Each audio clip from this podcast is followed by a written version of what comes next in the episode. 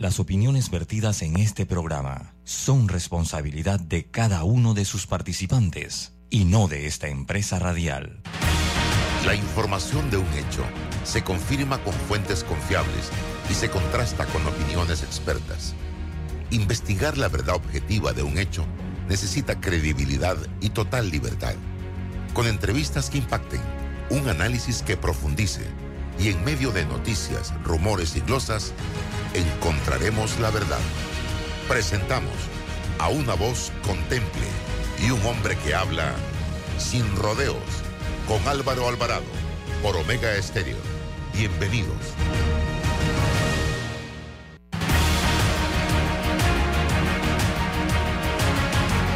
¿Qué tal, mis amigos? Tengan todos muy buenos días. Bienvenidos a este su programa Sin Rodeos a través de Omega Estéreo, emisora con cobertura nacional. Gracias por acompañarnos a partir de este momento, eh, cuando estaremos en compañía de la licenciada Ana Matilde Gómez y también estará con nosotros eh, don César Ruiló, a quien agradecemos por estar en este espacio de lunes a viernes de 8 y 30 a 9 y 30 de la mañana. Temas interesantes, ya finalmente ayer el Cuerpo de Bomberos de Panamá anunció públicamente eh, palabras más, palabras menos, que la causa de la explosión en el PH Urbana, en barrio, fue una fuga de gas en una estufa eh, que estaba conecta- conectada al sistema en el apartamento 12C de ese edificio. Ahora, eh, y la gente deberá entender El El- 12 es, eh, eh, ah, perdón, sí, perdón, dale. El- ahora sí. la gente tendrá que, eh, debe entender el por qué se dijo que se va incluso a hacer un peritaje si la, es, la, la, la, la estufa tenía un desperfecto de fábrica o era eh, un tema... Un problema- un tema de manipulación de, de, de la instalación o de manipulación de los dueños, de los usuarios de ese. Pero esto cambia todo el panorama del asunto. Oye, qué, qué cosa tan Y me dramática. recuerda, me recuerda, y por qué, él- y le decía ya para concluir esa idea, me recuerda esto el bus eh, 06. 8 veces, no sé. Yo de 06. ¿Y sabes por qué? Porque eh, aquí hay mucho dinero de por medio, muchas indemnizaciones que hay que pagar. Y si se logra comprobar que la estufa tenía un desperfecto de fábrica, ahí podrían venir incluso demandas contra los fabricantes de dicho, eh, di- di- dicha estufa, la empresa que la fabricó. Pero me pregunto yo, ¿cómo dar a estas alturas? Yo no sé si esa estufa estará todavía en condiciones o se habrá quemado, no sabemos, yo no sé, no puedo, si hubo fuego allí, Que no la hayan votado es lo importante porque los peritajes, los que conocen de estas cosas y lo que es el peritaje forense, siempre puede echar para atrás y reconstruir un episodio a partir de sus vestigios o de sus rastros, ¿no? Porque la evidencia habla por ella misma, incluso un cadáver. Es decir, la persona no está para decir y contestar absolutamente nada, pero su cuerpo habla por ella, habla de la forma en que murió, incluso habla de la forma en que vivió, porque la autopsia en sus órganos puede demostrar qué comía, cuánto comía, cómo comía, etcétera. Así Sí, así que hay es. que ver ahora. Hay que ver ahora qué pasó con la estufa y si fue o no, como decía usted, manipulación o fue eh, un tema de fábrica, porque las aseguradoras de eh, panameñas eh, están enfrentando grandes demandas por parte precisamente de los afectados de esta explosión que se registró y ellos van a necesitar saber realmente qué fue lo que pasó y dónde estuvo la responsabilidad, porque toda una cadena de situaciones en la que se está dando. Licenciado. Sí, lo más triste sería, y buenos días a todos los oyentes de este programa Sin Rodeos. Saludos formales a César, Álvaro. Yo, ah, bueno, y feliz día de la amistad y del amor, ¿verdad? Que hoy es. Bueno, yo no- nunca he terminado de encontrar una. no- No me quiero desviar, déjame terminar la idea y ahora hablo de esto. Eh, aquí lo que no debe pasar, pienso yo, es que en esa tiradera de pelota que puede darse por el giro o el cambio de la investigación o porque la identificación de las posibles causas lleve a que se diluyan las responsabilidades porque hay mucha gente afectada. Eh, yo particularmente no, no tengo a nadie directamente, ningún familiar, gracias a Dios, pero me solidarizo con todos los que están allí. O sea, no es que tengo amistades, no es que tengo un conflicto de interés con lo que ahí está pasando, pero lo que yo diría es que lo que no cabría aquí es que se evadan responsabilidades porque tú sabes que cuando empieza la cosa termina siendo tan tuya, tan mía la culpa que termina siendo de nadie, porque se diluye. Y, y que tampoco eh, la familia de ese apartamento, que ahora es señalado como el origen de la fuga, ¿verdad? Le caiga todo el peso sin determinar que ellos tampoco fueron responsables en la medida que no era controlable o no era evitable lo que pasó porque era una afectación que ellos también tenían. Y de hecho resultaron afectados, lo que la ley incluso reconoce como la, la, justicia natural, ¿no? Como, como ese caso cuando el típico que siempre nos enseñan, no sé si César lo recordará en la universidad, en las clases de derecho penal, cuando la persona va conduciendo, cometes una falta, pero en esa falta el quien sale muerto es tu propio hijo que iba en el carro. Entonces es lo que se llama la pena natural. La justicia a veces no te alcanza, o no, no es que no te alcanza, te exime porque la pena natural es más grave que la que la justicia humana pudiera colocarte. Es decir, una sanción por una infracción de esa que te va a penalizar a ti, que fue haberte pasado la luz roja, por ejemplo, la pena natural que te vino, que es la que tú mismo causaste la muerte de tu propio hijo, es mucho mayor que cualquier pena que te pudieran poner. Entonces, esto lo digo haciendo el parangón de que aquella familia del, del apartamento que están identificando como el origen de la fuga, también necesita que la investigación sea tan prolija que determine si incluso ellos son también víctimas de esa falla que, bueno, se originó ahí, pero no la causaron ellos, que no es lo mismo. No es lo mismo que se origine en tu apartamento que la hayas causado tú. Así que, bueno, ojalá que eso eh, siga su curso de profundización para que lo prolijo de la misma pueda deslindar las verdaderas responsabilidades y, y que asuman lo que tengan que asumir. Yo no sé incluso no, creo que hay personas con afectaciones, todavía secuelas que aún están andando. No sé si hay personas que tienen temas médicos que todavía están en atención. Eh, entiendo que había alguien, alguna persona había quedado en hospital. Eh, sí, había, hubo una persona con eh, grados altos de quemaduras en el cuerpo, una dama que estaba hospitalizada, no hemos sabido más nada, no sé si ayer en la conferencia de prensa se habló del tema, y otras personas con heridas, pero eh, la gravedad, el peso lo llevaba precisamente esta dama en el producto de esa explosión. ¿Y ella sería del propio apartamento donde identificaron la, ahora el origen? Aparentemente eso fue lo que se dijo en ese momento, ah. donde se dijo de todo. Sí. Pero, y no se entendía nada, en ese momento nada, o sea, sí.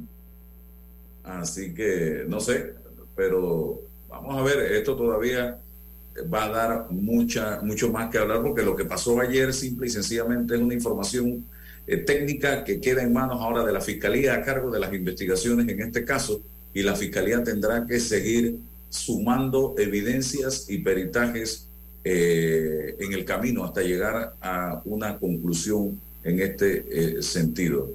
César. Álvaro, buenos días. Doctora Ana Matilde, buenos días. Buenos días a todos los que nos escuchan en la mañana de hoy. Un día romántico, un día de el corazón rojo, ¿no? Un día para seguir uniendo lazos de amistad y del amor, por supuesto que sí. Eh, oye, Álvaro, te, escucho y, y, me parece que cuanto antes debes ingresar a la carrera de Derecho y Ciencias Políticas porque hablas de sumar evidencias, ¿no? conceptos jurídicos, te, estás afilado.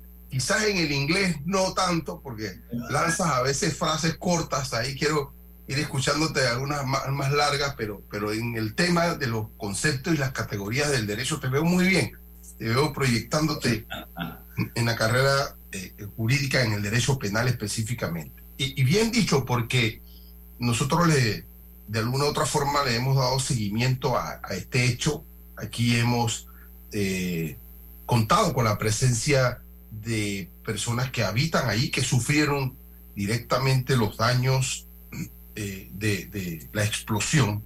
Eh, algunos abogados también han participado en el programa y, generando la dinámica de esto. Y ayer uno de los actores técnicos En este caso, eh, los bomberos en la oficina de seguridad emiten una, una, una opinión técnica y, de eso se trata. Cuando los hechos requieren de los peritajes es porque existe una opinión técnica que, que requiere el fiscal para ir descubriendo. Pero es una opinión técnica que puede ser debatida y rebatida con otras opiniones técnicas de peritos privados, eh, de otras instituciones que van a incorporarse o, que o, de, lo, de esas opiniones técnicas que se van a incorporar en ese cuadernillo para luego entonces con la confrontación de todo esto tomar unas decisiones al respecto. Esto sí indica un derrotero, por supuesto que sí, pero no una conclusión.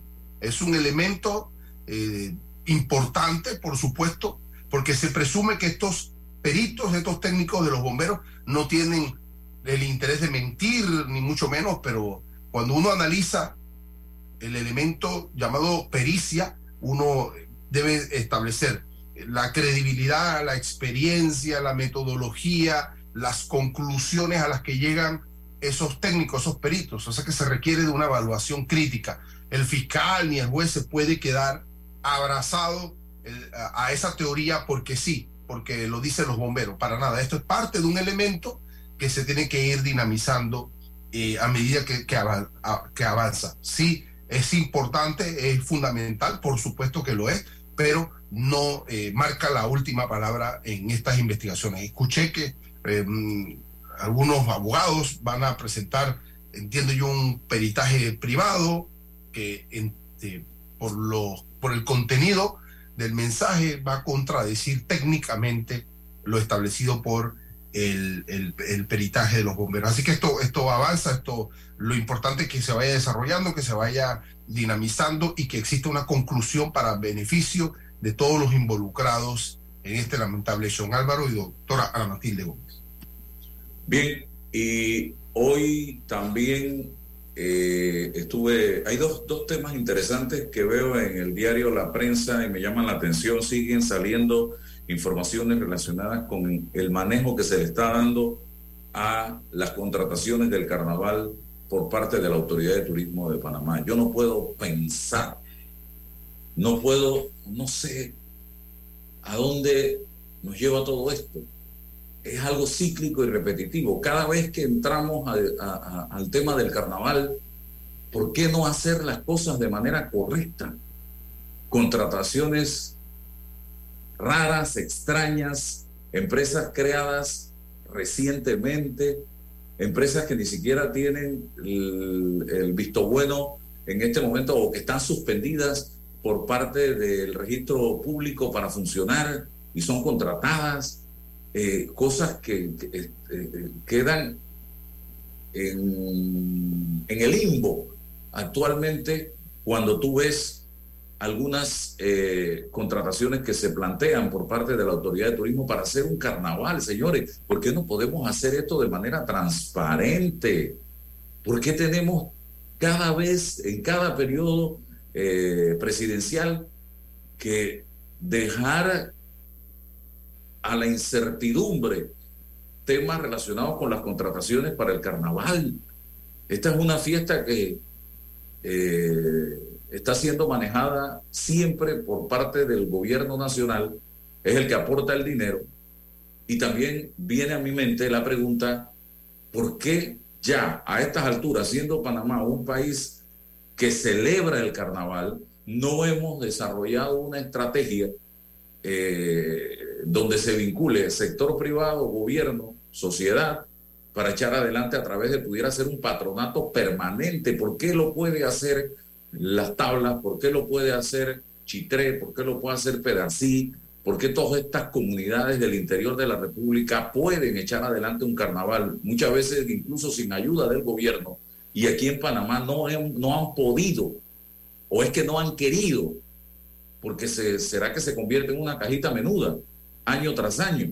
Oye, caramba, instalen un patronato como en los patronatos de los hospitales, para poner un ejemplo, eh, donde esté la empresa privada, esté el gobierno, que se trabaje durante los 365 días del año realizando actividades eh, buscando patrocinio, así como son los patronatos, de las federaciones de deporte, y que al final del evento se rinda cuentas y seguimos trabajando para el siguiente año y que eh, eh, se pueda desarrollar de manera transparente una actividad como la del carnaval. ¿Por qué no podemos hacer esto? Hay una explicación muy lógica para eso.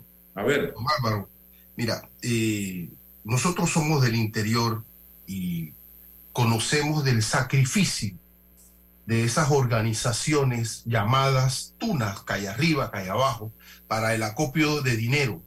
Allí no hay un auxilio oficial directo de miles de dólares. Estas organizaciones tienen que en el año estructurar eventos para ir eh, generando ingresos y entienden, con, porque es un, evento del pueblo y para el pueblo, que hacerlo bien va a generar un impacto económico porque va a atraer a las personas que van a querer ir a, las, a los pueblos que tú dices.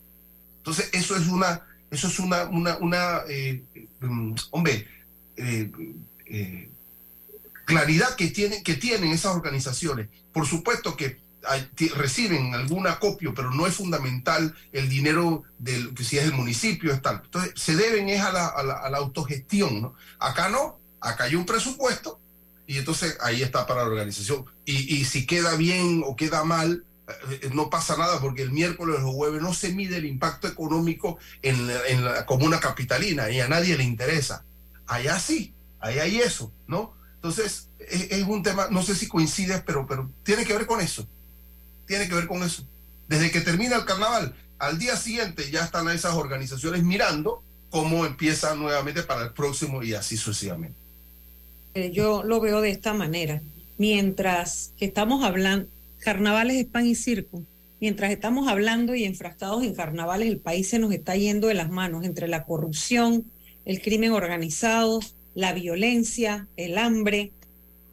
Realmente eh, yo no he visto todavía un gobierno, no sé si lo hubo otrora, pero en mi vida adulta yo no he visto un gobierno que comprenda la importancia y la necesidad para el fortalecimiento de la democracia en un país trabajar de manera transparente y rindiendo cuentas. Es decir, transparencia no es tener solo una página web. Es que creen que porque tienen una página web que pagan ahí un community manager o alguien que le cambia los colores y sube y sube, se convierte en una página de relaciones públicas una página de toda la actividad de los ministros, que si entregó esta cosa, que si entregó la otra, que si besó un niño, que si abrazó un anciano, que si entregó, entregó, entregó. O sea, eso, no es transparencia. Y la rendición de cuentas mucho menos. Eso no está en el ADN de la mayoría de los que nos han gobernado. Entonces, pues, son muy parciales las gotitas de cosas que nos dan y más, más como una especie de concesión a las presiones ciudadanas. Entonces, mientras estamos enfrascados en ese debate, ya usted verá, porque cada carnaval, después entonces son dos, tres semanas de noticias de quién menió el trasero más, quién se sacudió, quién se bajó el pantalón, quién se bajó la ropa, quién se descubrió el pecho, quién... Usted vaya, pues, no sé si es que no lo vemos, todo, dos semanas seguidas de noticias triviales que lo único que nos desdibujan es la mundanidad y la crisis de valores tremenda que tenemos que queda en evidencia apenas se meten un par de tragos y el desenfreno del carnaval. Entonces la gran pregunta es, si Panamá no tiene un, un carnaval, la ciudad de Panamá, que como tal pueda ser vendido como un producto turístico que realmente genere una gran cantidad de ingresos y ponga al país en la mira del mundo, como por ejemplo eh, Brasil, ¿verdad? Que su carnaval es un, un emblema. Si nosotros no tenemos eso, ¿por qué tenemos que dedicar dineros de un presupuesto que no ha satisfecho necesidades básicas para despilfarrarlo de esa manera. Qué absurdo es, ¿por qué tienen que meternos a todos? ¿Por qué tienen que generalizar de que el carnaval es la fiesta del panameño? Bueno, pero es que esos son los pequeños clichés que van generando para convencer a la gente de lo que son, no lo que realmente son, sino para ir convenciendo una población que tiene que estar sometida y convencida de que son eso, de que son eso para que no piensen más allá. Entonces empieza dos semanas antes, ¿no? El bombardeo. Y compra los chorcitos, compra las zapatillas, y aquí está la gorra, y aquí está el no sé qué, y el cooler, y la cerveza, y, y vamos. Y después de los carnavales, entonces dos semanas después. Y la rendición de cuentas, nada. Y como ustedes bien dicen, el mejor carnaval del país, el único que realmente tiene atractivo internacional, que tiene, eh, bueno, que realmente es como un emblema, incluso para nosotros, los propios panameños, ¿verdad? Que es el de las tablas eso está organizado con dinero privado.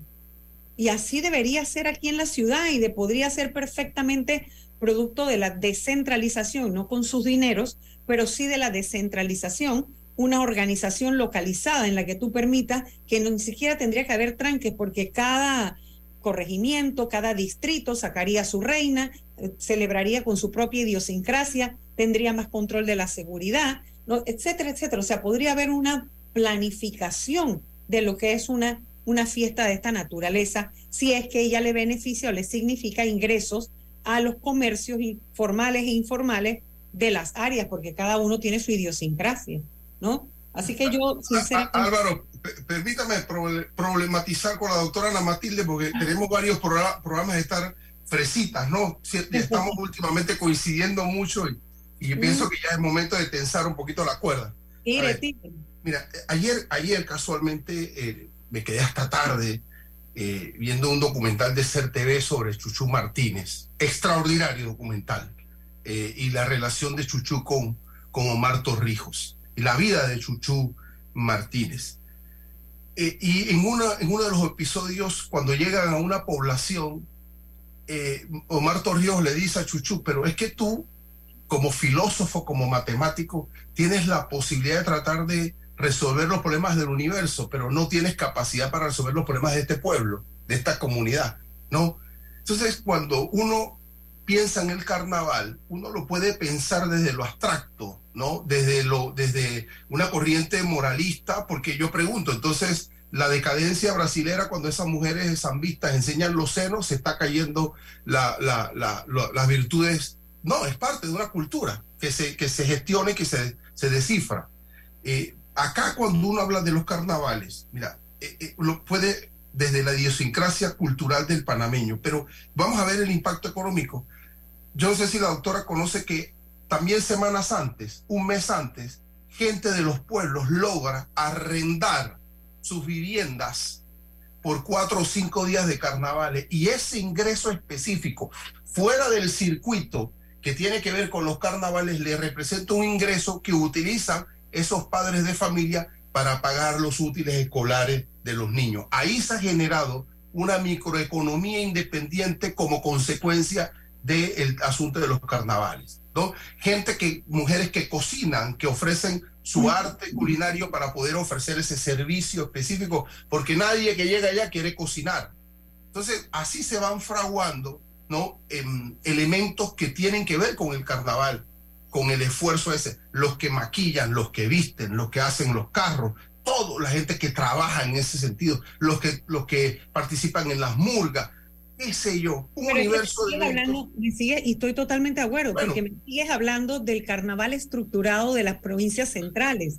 O sea, allá en Azuero eso es así. Después empezó a, a difuminar un poco más y se ha hecho lo mismo tal vez en Capira y allá eso está bien, pero en la ciudad de Panamá. Sí, pero esa es la Yuri, doctora, esa es la Yuri. Estamos hablando del carnaval, de la cultura, de la gente que, que quiere participar. Hombre, se requiere un espacio de distracción. Claro, hay que hacerlo con contención, hay que hacerlo con respeto, hay que hacerlo con, con decencia y hay que divertirse. Ningún exabrupto es justificado.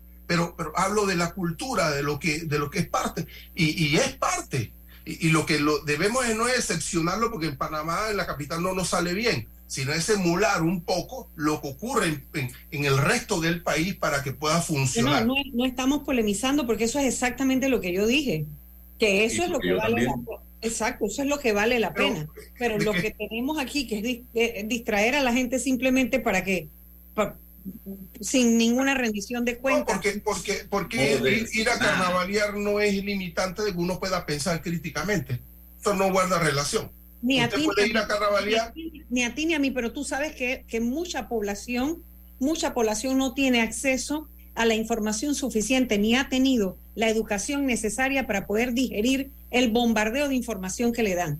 Y esta distracción lo único que hace es mantenerlos en esa, en esa sensación de burbuja de que, de que no saben ni lo que pasa ni lo quieren saber. Y esto no me interesa, y te lo digo yo que no solo recorrí el país entero en una campaña política, sino que lo sigo recorriendo el circuito mío y en la ciudad, producto también de la, del proceso electoral.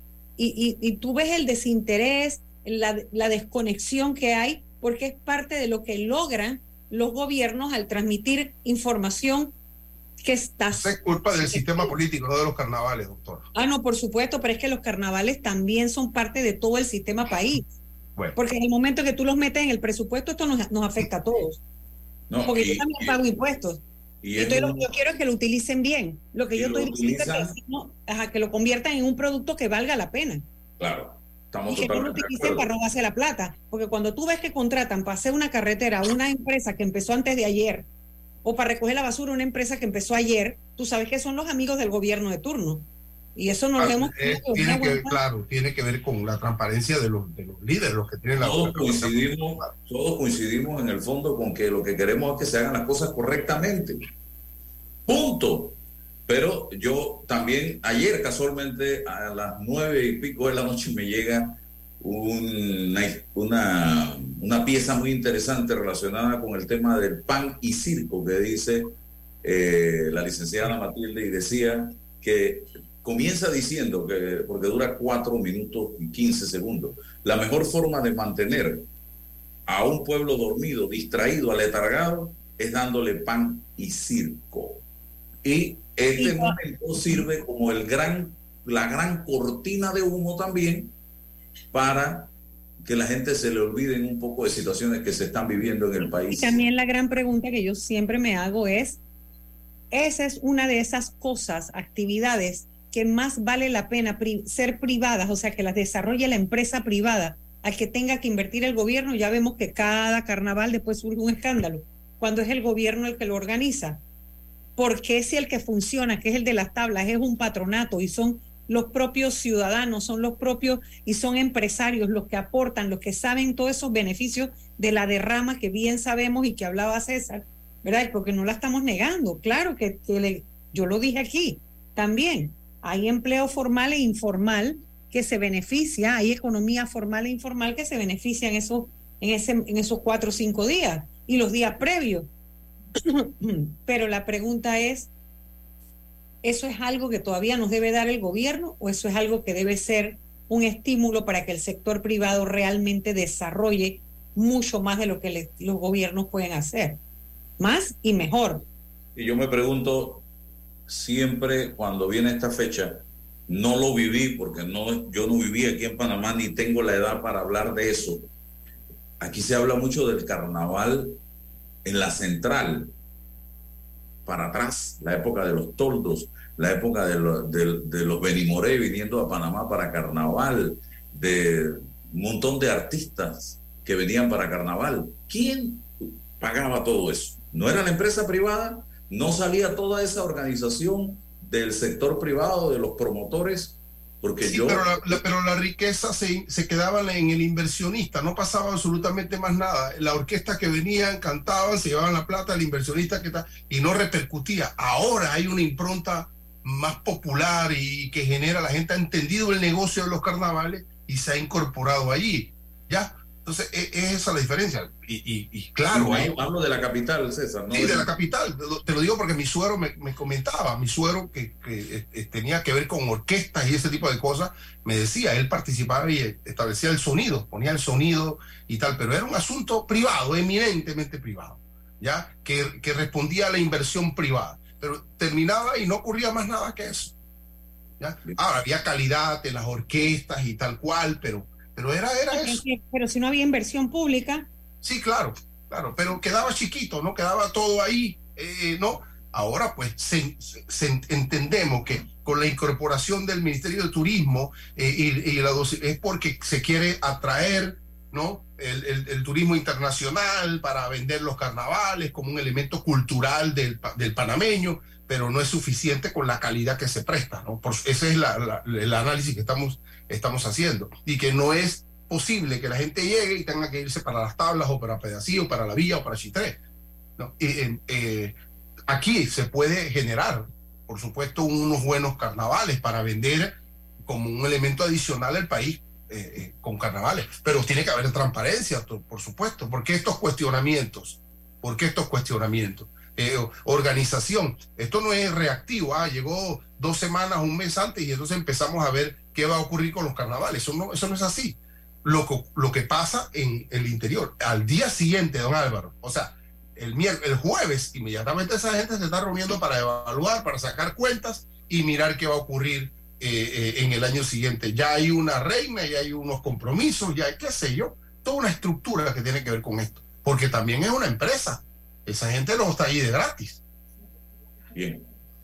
Otro tema que no podemos pasar por alto, y ahora que tenemos aquí a la licenciada Matilde Gómez, que fue procuradora de la República, el tema de lo sucedido en el centro penitenciario La Joya el, el viernes de la semana pasada. Eh, hoy volvemos al tema. Y digo volvemos al tema porque que yo recuerde, con fuerza de este asunto se habló cuando se saca del Ejecutivo del gabinete al ministro Rolando Mirones por un incidente vinculado también con eh, el sistema penitenciario nacional. Se le sacó. De ahí para acá, creo que fue por la fuga de un, de un detenido en ese momento. De ahí para acá, ¿volvimos a hablar del tema? No volvimos a hablar del tema. Hoy se está hablando nuevamente del tema y se habla por la reyerta que hubo en, el, en La Joya el viernes, donde hubo un policía muerto, uno herido y varios reos heridos producto de esta situación. Y ahora ya están encontrando soluciones, se van a invertir 25 millones de dólares en tecnología y no, realmente no entiendo si estos 25 millones van a resolver un problema que va mucho más allá de simple y sencillamente tecnología. Yo recibí hoy un mensaje que me dejó pensando, porque me planteaba, me planteaba, eh, señoras y señores, que eh, investigate el tema de la comida y las armas. Así me dijeron pero no la comida que lleva el, eh, eh, la señora o el papá o la mamá de un detenido en el penal, me dijeron. Investígate la comida, pero no la comida que, se, que entra una a una por el familiar en la portavienda. Síguele la pista a ese tema. Y la persona que me lo dijo tiene por qué saberlo, estimados amigos. Ahí yo recuerdo que se hablaba cuando Milton Enrique fue ministro de gobierno, yo le preguntaba y hablábamos de drones que llegaban en ese momento con insumos precisamente para los detenidos. Drones, imagínese usted. De, recuerdo una vez de portillos que eh, habían para llegar por distintas rutas a la cárcel en Pacora de gente que se dedicaba a tirar cosas por la, por la cerca.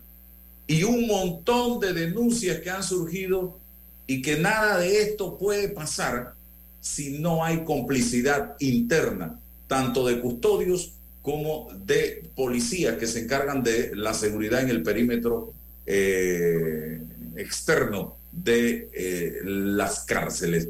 Yo ayer hablábamos con César, licenciada, de cuál es la función del custodio y cuál es la función del policía. ¿Quién realmente maneja la cárcel? Si es el custodio o el custodio es una figura decorativa y el que manda es el policía. ¿Qué es lo que es realmente para entender un poco este tema? Sí, bueno, este no es un tema ni de discusión fácil ni de nueva ocurrencia. es un mundo que no conocemos, es un, un submundo que hay ahí.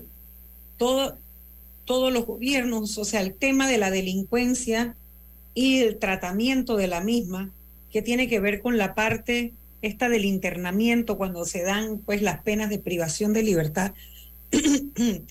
es un conflicto constante entre el deber ser y el ser, ¿no? Entre el derecho y la doctrina y lo que dice la teoría y lo que en la práctica realmente ocurre.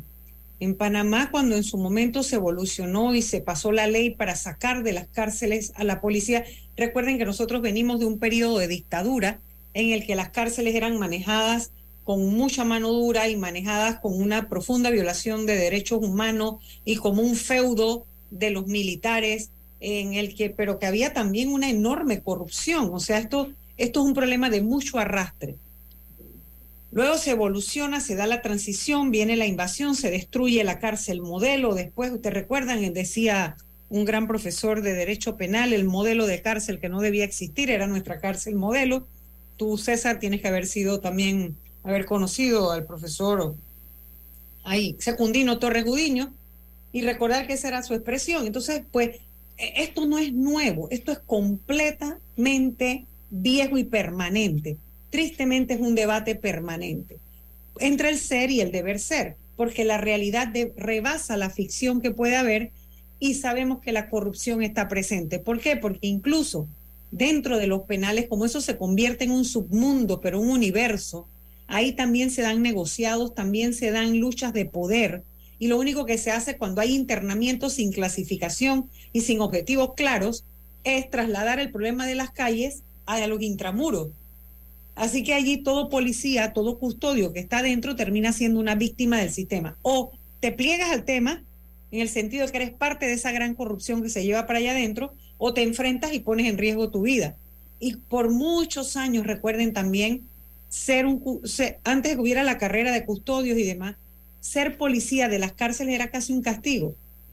Los agarraban y los castigaban y los mandaban para allá y eso era como si estuvieran presos también y la miseria humana que se ve ahí, que es una cosa terrible que empieza por el hacinamiento y termina, por supuesto, con la, la, lucha de poder y el asentamiento de, de, las pandillas dentro y las cabecillas y los líderes. Y la pregunta es cómo entran las, las drogas y las armas.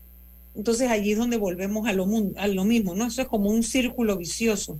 Es, es, pero tú sabes, es como, es como, ¿hasta cuándo? ¿Hasta cuándo debatimos sobre lo mismo y no tenemos un gobierno que se decida hacer lo que los técnicos saben que hay que hacer e invertir lo que hay que invertir sin tener que robarse la plata? Porque es que lo triste es que cuando destinan grandes cantidades de dinero para las mega obras, sabemos que es que se están quedando con un pedazo de la plata. Ya lo vivimos, lo hemos vivido en varios gobiernos.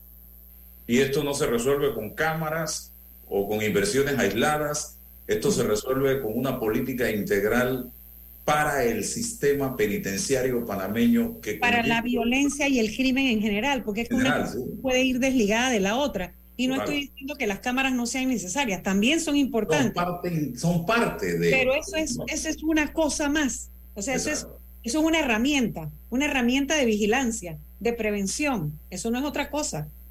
Eso no no es la política. Aquí está Ana Giselle Rosas, que es diputada de la República. Eh, no un momentito, espérate un momentito, eh, y, saludos a, la diputada y a su invitada, o a, la que la acompaña, pero eh, nada más decirte que toda mi solidaridad con la gente de Gunanega, yo no sé cuándo es que en este país el tema del incendio en el vertedero, porque nosotros, bueno, nosotros tenemos ahí es un gran basurero, ¿verdad? Que eso está acabando con la salud de la población yo no quiero pensar la cantidad de niños que hoy deben estar afectados por ese humo y la pregunta es, ¿hasta cuándo nosotros vamos a seguir tratando la basura como un país de cuarto mundo?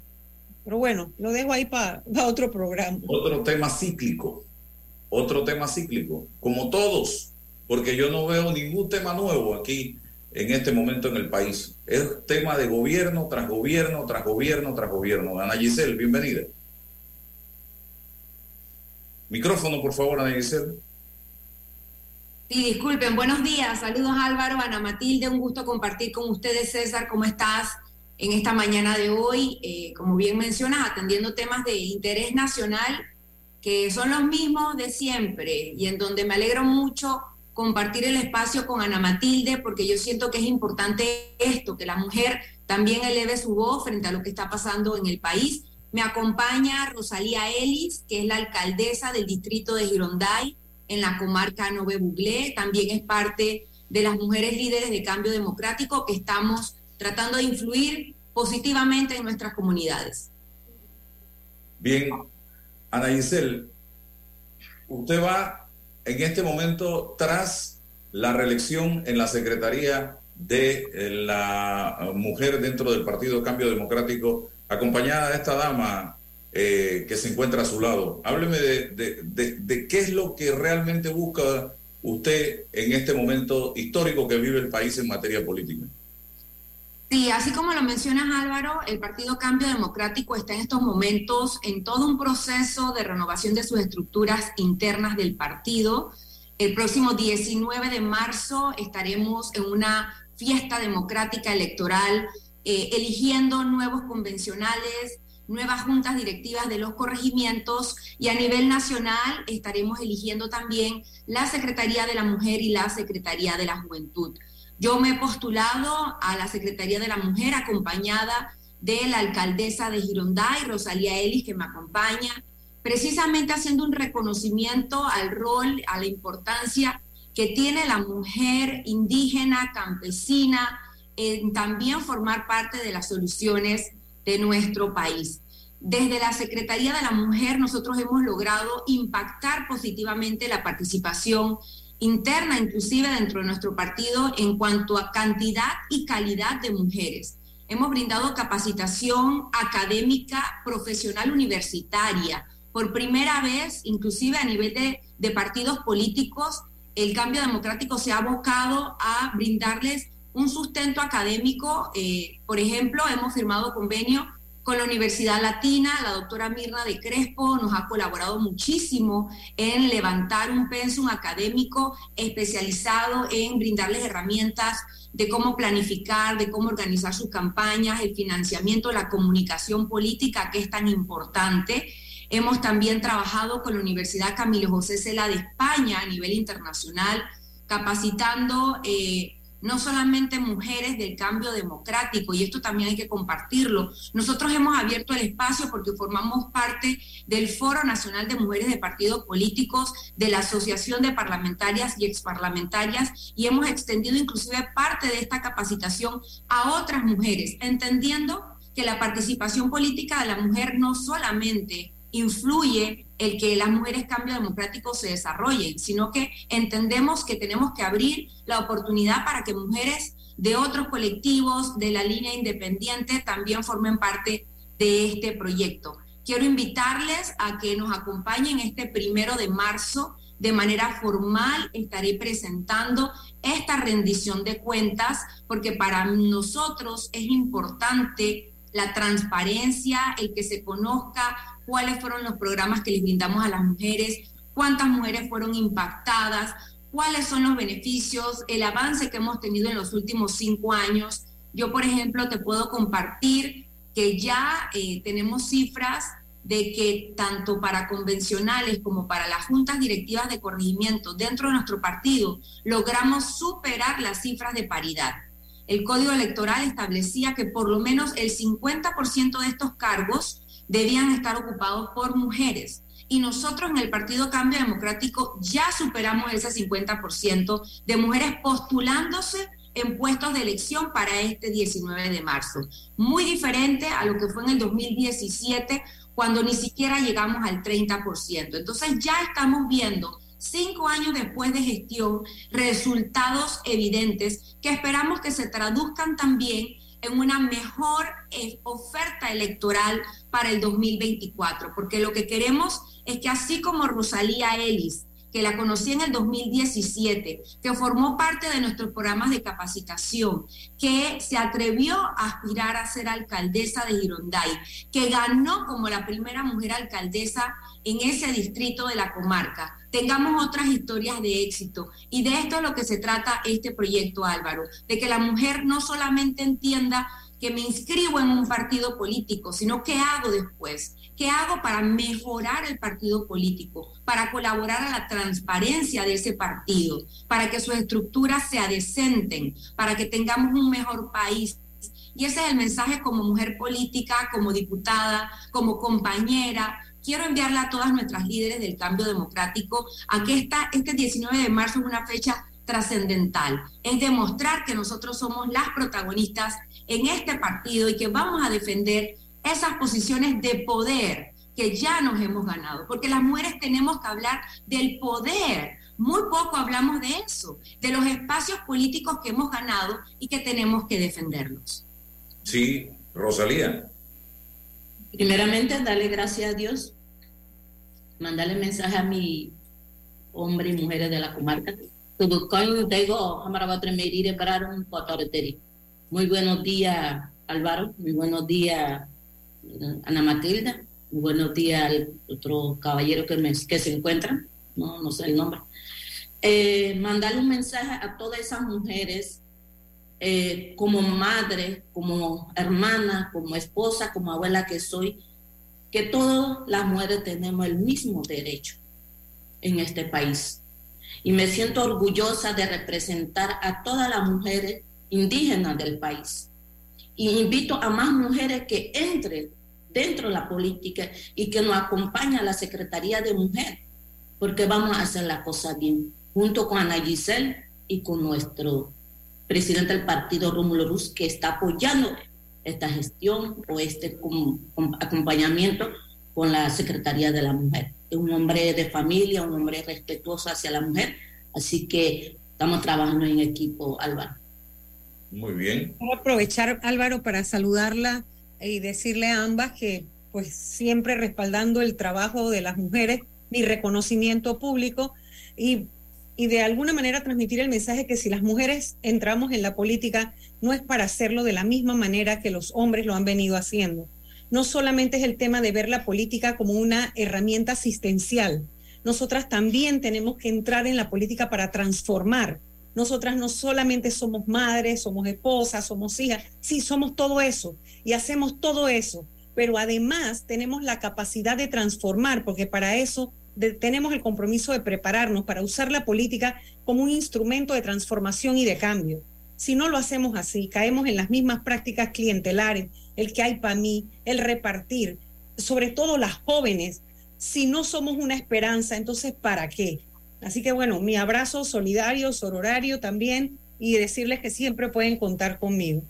Muchas gracias, Ana Matilde. Y eso es precisamente lo que en esta gestión de la Secretaría de la Mujer hemos buscado, hemos trabajado y hemos logrado, porque hay que decirle, aquí ya hay logros importantes dentro del partido. Mira, este es el documento que vamos a estar presentando el primero de marzo, Álvaro. Es un documento que contiene toda la información de las capacitaciones, de la gestión, y es primera vez que el Partido Cambio Democrático presenta un documento formal desde la Secretaría de la Mujer, rindiendo cuentas, inclusive por el uso de esos fondos públicos, de ese subsidio electoral. Y nosotros, mujeres, estamos haciendo ese cambio.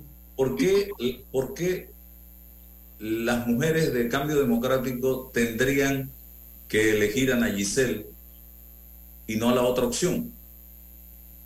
Bueno, como te reitero, nuestro partido ha estado en los últimos cinco años en un proceso de transformación, en un proceso de adesentamiento. Yo creo que aquí ha habido una evidente separación entre un grupo que quiere seguir haciendo política tradicional, que busca más un beneficio personal que un beneficio colectivo, y aquel grupo que está dispuesto inclusive a hacer grandes sacrificios, a enfrentarse a barreras importantes, como lo he tenido que hacer yo desde la Asamblea un poco tal vez lo que vivió Ana Matilde y ella tiene que estar clara de lo que yo puedo estar viviendo en la asamblea cuando hay ese bullying, cuando hay ese confronta esta confrontación, eso que no te debato tus proyectos, que no eres escuchada. Pero las mujeres estamos llamadas a eso, a romper esquemas y paradigmas, a salir de ese grupo que no está dando la respuesta que la población requiere. Entonces, como diputada y como secretaria de la mujer, he transmitido, inclusive con mi propio ejemplo a las mujeres, que sí se puede hacer la diferencia. Y cada vez son más las mujeres que así lo entienden. Y que reitero, muestra de eso es que las mujeres nos estamos tomando el Partido Cambio Democrático, Álvaro. Decir que somos la mayoría de las que se han postulado, esperamos que se traduzca en que seamos la mayoría de las que seamos electas. Entonces, la mayoría de las que vamos a tomar decisiones para el 2024 y de ahí en adelante, vamos a hacer las mujeres. Pero como bien mencionas, a través de la gestión educada, educada en cómo hacer buena política, entendiendo la importancia del debate, de la apertura, de la transparencia, del trabajo en equipo, de que somos diferentes, pero nos unen grandes cosas, nos une un mismo sentimiento por nuestro país. Y ese es el mensaje que quiero transmitir a las mujeres de por qué es importante apoyar esta fórmula, apoyar este equipo y sobre todo defender nuestro partido, no permitir que nos arrebaten esa esperanza de hacer las cosas bien. César. Saludar a Ana Giselle y saludar a doña Rosalía. Doña Rosalía, su nombre es, así se llama mi madre, así que me voy a acordar de usted siempre. Más voy a visitarla a esa alcaldía allá. Eh, Giselle y Rosalía, em, no solamente yo, yo abogo por el crecimiento cuantitativo de la, de mujer en política, sino por supuesto la calidad, la calidad que, que, va a llevar esa oferta renovada, eh, por su sensibilidad, por su cosmovisión, eh, pero bajo el entendimiento, Ana Giselle, de que los partidos políticos hoy están en crisis, todos los partidos políticos están en una crisis, hay un divorcio entre lo que ocurre en esa organización y lo que espera la sociedad. Entonces, en esa calidad, en esa formación que se genera, tiene que establecerse la sensibilidad cuanto antes de volver a reconectar las organizaciones políticas llamadas partidos con los intereses de la sociedad, generar proyectos nacionales ¿Cuáles? Nos hemos quedado sin un proyecto nacional, Ana Giselle. Y si tiene que nacer de la sensibilidad de las líderes mujeres, entonces de allí, pero, pero es cuanto antes. No solamente eso, nos hemos quedado sin la práctica de valores a lo interno de los partidos, César. Y eso es lamentable, porque vemos que muchos de sus dirigentes cuando llegan a esas cúpulas de partido, lo que hacen es buscar eh, beneficiar a su grupo cercano o apostar a mantenerse en el poder, no importa a costa de qué. Y es lo que hemos estado viendo y es lo que, reitero, está sufriendo, está viviendo el cambio democrático en este momento. Es lo que hemos sufrido en los últimos dos años, en donde nos han tratado de dividir, de debilitar, en donde se han presentado recursos legales que el Tribunal Electoral inclusive ha manifestado no tienen ningún sustento. Entonces es importante que entendamos que de eso se trata este 19 de marzo, de reiterar que nosotros como miembros del Partido Cambio Democrático tenemos el poder de decidir hacia dónde queremos ir, que no tenemos por qué irnos como, como decimos nosotros los ganaderos, metidos en una chutra, ¿verdad? Podemos decidir tomar un camino diferente y yo coincido con, con lo que hemos estado compartiendo con muchas de las mujeres el gran beneficio que tenemos nosotras es ser mujeres. Contrario a lo que muchos se pensaba anteriormente, que la política es un tema de hombres y la mujer no tenía cabida. Al contrario, ahorita nosotros nos diferenciamos del resto de los miembros del partido porque somos mujeres. Esa es nuestro, nuestra mejor ventaja, nuestro mayor poder. Y hacemos ese llamado a nuestra membresía femenina de que tomemos esa ventaja en serio es parte de la capacitación y de la formación que hemos querido trasladarle. Ya basta de que sea la mujer la que hace los sandwichitos para las reuniones políticas o la que toca las puertas pidiendo el voto para el hombre. Nosotras podemos tomar el poder. Hemos luchado para eso de manera muy dura. Yo tuve una experiencia para llegar a la curul de mucha lucha por muchos años. Lo mismo Rosalía. Rosalía vive en una comarca en donde no necesariamente el poder lo ejercen las mujeres en cargos de elección, pero eso está cambiando. De nueve alcaldías, en estos momentos cuatro son alcaldesas mujeres en la comarca. Entonces sí hay una gran oportunidad de que no solamente sea cantidad, sino que sea calidad de mujeres las que estemos visiblemente haciendo esa diferencia. Bien, ¿qué pasará o qué pasaría si el Partido Cambio Democrático queda en manos del otro grupo, ¿y qué pasa si el Partido Cambio Democrático queda en manos del grupo de ustedes? Pero pregunte, ¿quiénes son los otros grupos para que quede claro? por eh, Yanivel Ábrego. Bueno, ellos han manifestado su intención evidente no de fortalecer el partido o de llevarlo como una propuesta real como partido, sino han manifestado que quieren plegarse o formar parte de otro proyecto dentro de otro partido. A diferencia del grupo que encabeza Rómulo Rux, que de manera eh, con trabajo, con ejemplo, ha demostrado la confianza que tiene en que nuestra bandera, en que nuestro proyecto se convierta en un proyecto país, con la inclusión inclusive de las mujeres, de la juventud, de los grupos con discapacidad, porque de hecho el cambio democrático bajo la presidencia de Rómulo Rux fue el primer partido que generó espacio a través de una Secretaría de Inclusión. Nosotros nos hemos organizado en distintas secretarías. No solamente estoy como Secretaria de la Mujer, tenemos Secretaría de Asuntos Agropecuarios, tenemos Secretaría de Asuntos Indígenas, inclusive recientemente eh, juramentada. Y a partir de ahí entendemos que todos los grupos debemos participar. El otro grupo lo que quiere es endosar este poder político a Ricardo Martinelli o quién sabe a qué otro proyecto. Entonces sí hay una gran diferencia dentro de lo que nosotros proponemos como líderes de que se tome en cuenta nuestro poder, nuestro valor, nuestro trabajo y que no estamos dispuestos a que eso sea endosado entonces para el beneficio de otros. Rosalía, un mensaje suyo final, ya se nos acabó el tiempo. Pues le mando un mensaje a todas esas mujeres indígenas y no indígenas si yo puedo como alcaldesa y tengo una aspiración a la diputación, no hay reto más grande en este mundo que querer hacer lo que nosotras las mujeres deseamos lograr en nuestra vida. Así que invito a todas esas mujeres que entren dentro de la política y no seas otra de las mujeres que se esconde detrás de la puerta, como dice Ana Giselle, que solamente pueda hacer sándwich o pedir votos. Ya eso era antes, pero ahora sí podemos. Así que invito a todas esas mujeres. Y como, Ana, de una mujer que lo he visto, no la conozco personalmente, pero una mujer luchadora. Lo mismo está Ana Giselle, que una mujer que es de ejemplo para nosotros y lo que viene. Ana Giselle. Adelante. Bueno, solamente agradecer a Álvaro, reiterar la necesidad de que la mujer se active políticamente, que salgan a buscar sus votos, que salgan electas convencionales, desearles todo el éxito en este proceso electoral del 19 de marzo, salgamos a votar. Es importante que demostremos esa unidad como partido, ese equipo de hacer las cosas bien, seguir respaldando a nuestro presidente Rómulo Rux y por supuesto, nosotras, las mujeres del cambio democrático, hemos demostrado esa capacidad y ese trabajo equipo y el 19 de marzo vamos a ganar. Éxito, anda. Además que Rómulo, Rómulo no le queda otra que aprender a trabajar con las mujeres porque él en su casa está en franca desventaja. Creo que ah. tiene cuántas niñas tiene él. Siete, siete hijas. Todas.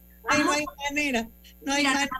A ti te ha tocado situaciones difíciles eh, frente a hombres, frente a cómo el hombre ejerce el poder. Y es importante también hablar de la diferencia en el liderazgo que ha tenido, por ejemplo, un presidente como Rómulo Ruz.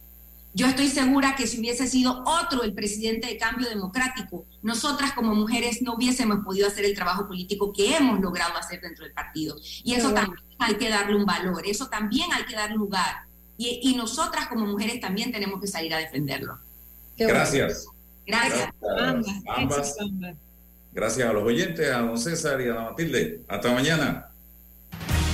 La información de un hecho se confirma con fuentes confiables y se contrasta con opiniones expertas. Investigar la verdad objetiva de un hecho necesita credibilidad y total libertad. Con entrevistas